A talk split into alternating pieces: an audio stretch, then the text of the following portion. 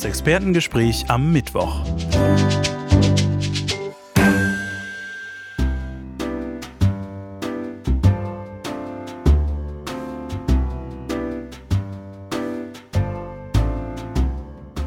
Heutiges Thema: der 55. Todestag des Schriftstellers Hermann Hesse.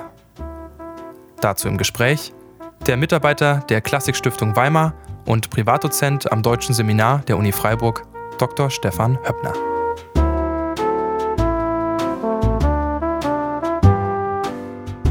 Herr Dr. Höppner, Hermann Hesse gilt gemeinhin als schwierige Persönlichkeit, kann man vielleicht sagen, als jemand, der sich in vielen Phasen seines Lebens ein bisschen auf Konfrontation mit seiner Umwelt befand. Ist dieses Bild von Hermann Hesse ein bisschen zu kritisch vielleicht gesehen?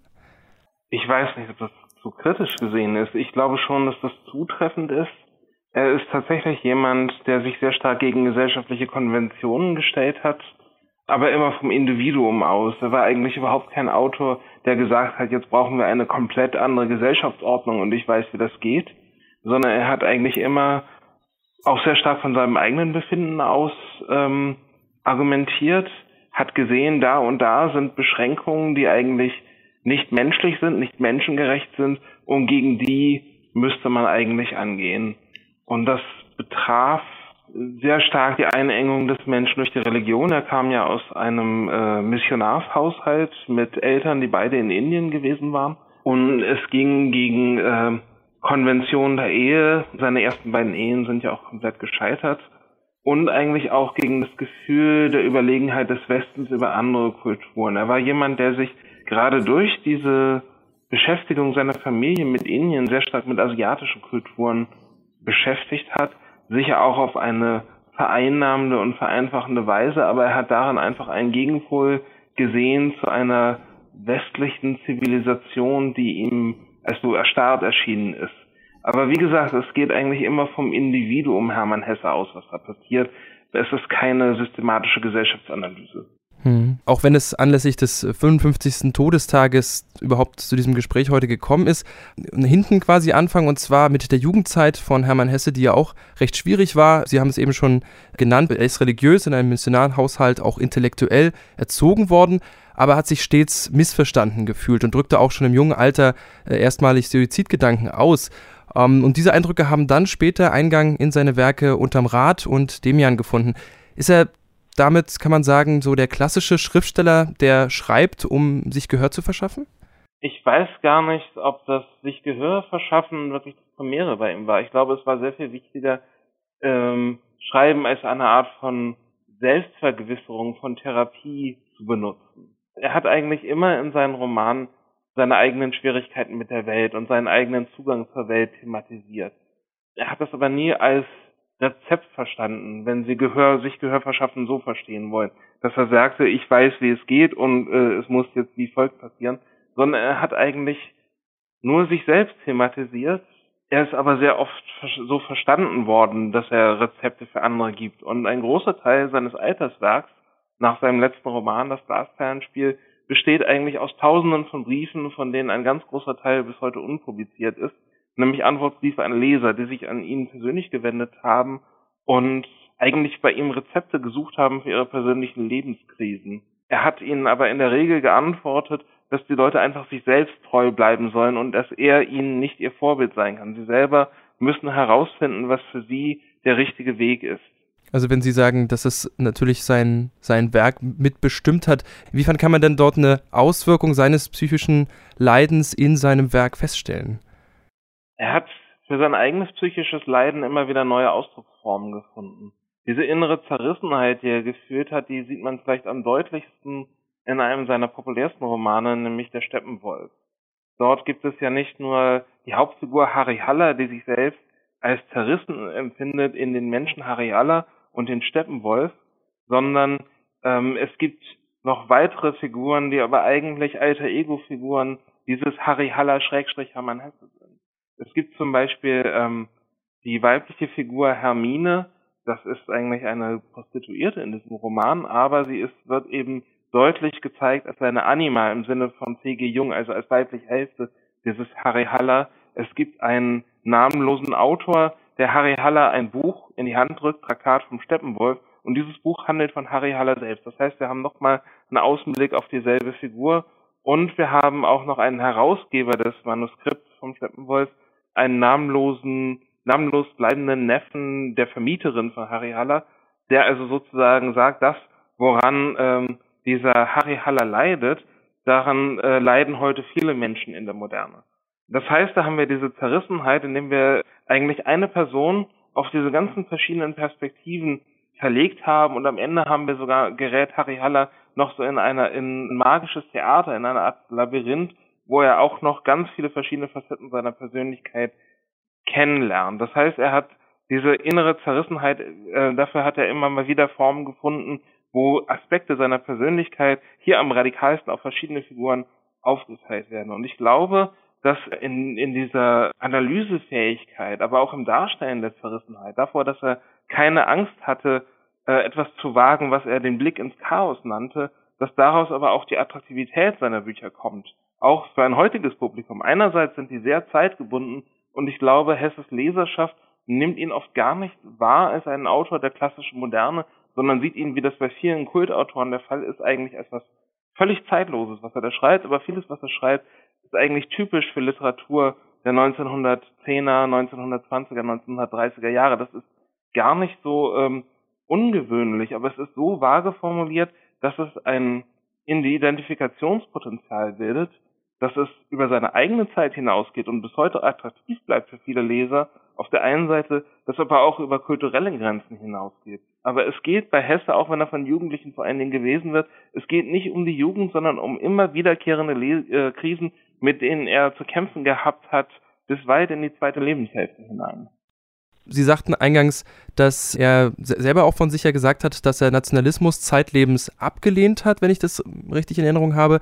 Und dennoch war er zumindest zu Beginn oder dann Mitte des Jahres 1914, wie ja viele Intellektuelle und Schriftsteller seiner Zeit, äh, ein Anhänger der berühmten Ideen von 1914 und dieser anfänglichen Begeisterung für äh, die neuen Konzepte, die zu Beginn des Ersten Weltkrieges ja dann auch en vogue waren in Deutschland. Und das hat aber trotzdem dann durch die Entwicklung des Krieges ja sehr bald zu einer Ablehnung und dann zu einem Umbruch in seinem Denken und wohl auch in seinem Schreiben geführt. Wie kann man sich diesen Umbruch vorstellen? Naja, ich glaube, dass das auslösende Moment wirklich war, dass er nach relativ kurzer Zeit, nämlich schon im Herbst 1914, angefangen hat, den Krieg etwas kritischer zu sehen. Das heißt, er hat eigentlich am Anfang noch gedacht, dass Deutschland auf der richtigen Seite stehe, die auch den Krieg gewinnen solle, aber er hat an seine Kollegen, an andere Schriftsteller appelliert, nicht in nationalistische Polemik zu verfallen, sondern äh, den Feind immer noch zu respektieren und zu sehen, andere Nationen bringen große Kulturleistung hervor. Dafür ist aber radikal angefeindet worden. Und ich glaube, diese persönliche Feindschaft hat ihn stark berührt. Aber ich glaube, man versteht den Umbruch in seinem Leben nicht, wenn man nicht sieht, dass diese Abwendung vom Nationalismus zusammenfällt mit zwei anderen schweren Krisen in seinem Leben, nämlich erstmal dem Verlust des Vaters Johannes Hesse, den er zwar als sehr autoritär erlebt hat, aber zu dem er nach wie vor eine enge Beziehung hatte. Und das andere ist, dass zur gleichen Zeit seine Ehe zusammengebrochen ist mit seiner ersten Frau, Mia Bernoulli, übrigens der ersten Berufsfotografin der Schweiz. Und er daraufhin auch selber aufgebrochen ist aus dieser Lebenssituation heraus und sich im Tessin niedergelassen hat. Er hat aber schon, bevor er also seine Frau und seine Kinder endgültig verlassen hat, hat er tatsächlich den Demian geschrieben, der halt diese, die unmittelbare Frucht dieses Umbruchs ist aber der ist eigentlich in dieser Hinsicht in der Beziehung zum Krieg merkwürdig widersprüchlich. Einerseits ist Hesse also tatsächlich dieser radikale Pazifist geworden, der den Nationalismus ablehnte. Andererseits kommt in diesem Roman der Krieg noch in, ganz in ähm, der Tradition der Nietzsche-Rezeption der Zeit als ein reinigendes Gewitter vor, das mit der Dekadenz der Zivilisation aufräumt. Das ist eigentlich was ziemlich Erschreckendes, denn Sie wissen, wie ähm, Hesse eigentlich politisch eingestellt war zu der Zeit. Es ist fast so, als ob ihm diese Rechtfertigung des Krieges unter der Hand passiert, ohne dass er das so richtig merkt in dem Roman.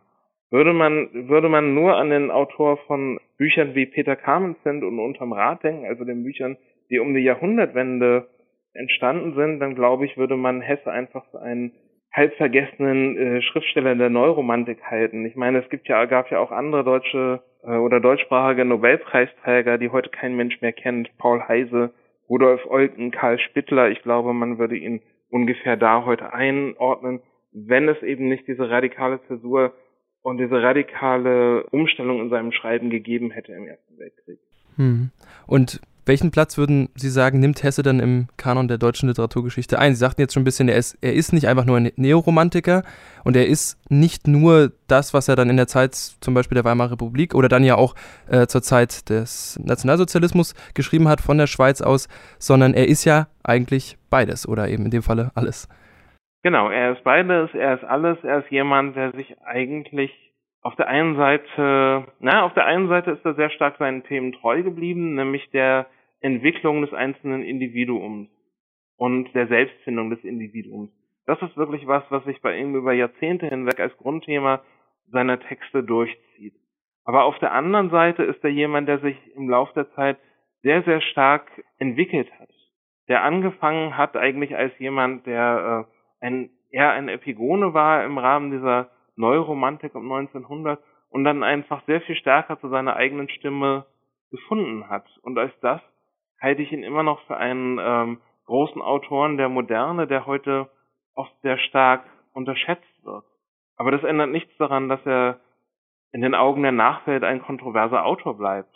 Ich glaube, für Freiburger Hörer ist er eben auch deswegen noch interessant, weil es eben fast ein regionaler Autor ist. Mhm. Er ist, äh, klar, er ist Schwabe, was in Baden ja schon immer mal etwas heikel ist.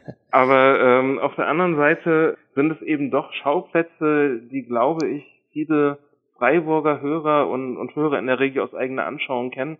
Und nicht zu vergessen, ähm, einige der Bücher spielen auch in Basel, unter anderem auch der Steppenwolf. Die Großstadt im Steppenwolf ist namenlos, aber es ist eigentlich eine Mischung aus Basel und Zürich, die da geschildert wird. Hm, also tatsächlich ein regionaler Schriftsteller, der zeitlos wirkt und heute noch äh, junge Seelen auf jeden Fall inspirieren kann. Das klingt, genau. doch, das klingt doch richtig gut. Herr Dr. Höppner, dann danke ich Ihnen erstmal an dieser Stelle, dass Sie sich die Zeit genommen haben und uns schöne und interessante Eindrücke auf jeden Fall von Hermann Hesses Leben und Werk geben könnten. Dankeschön. Gern geschehen. Das Expertengespräch am Mittwoch.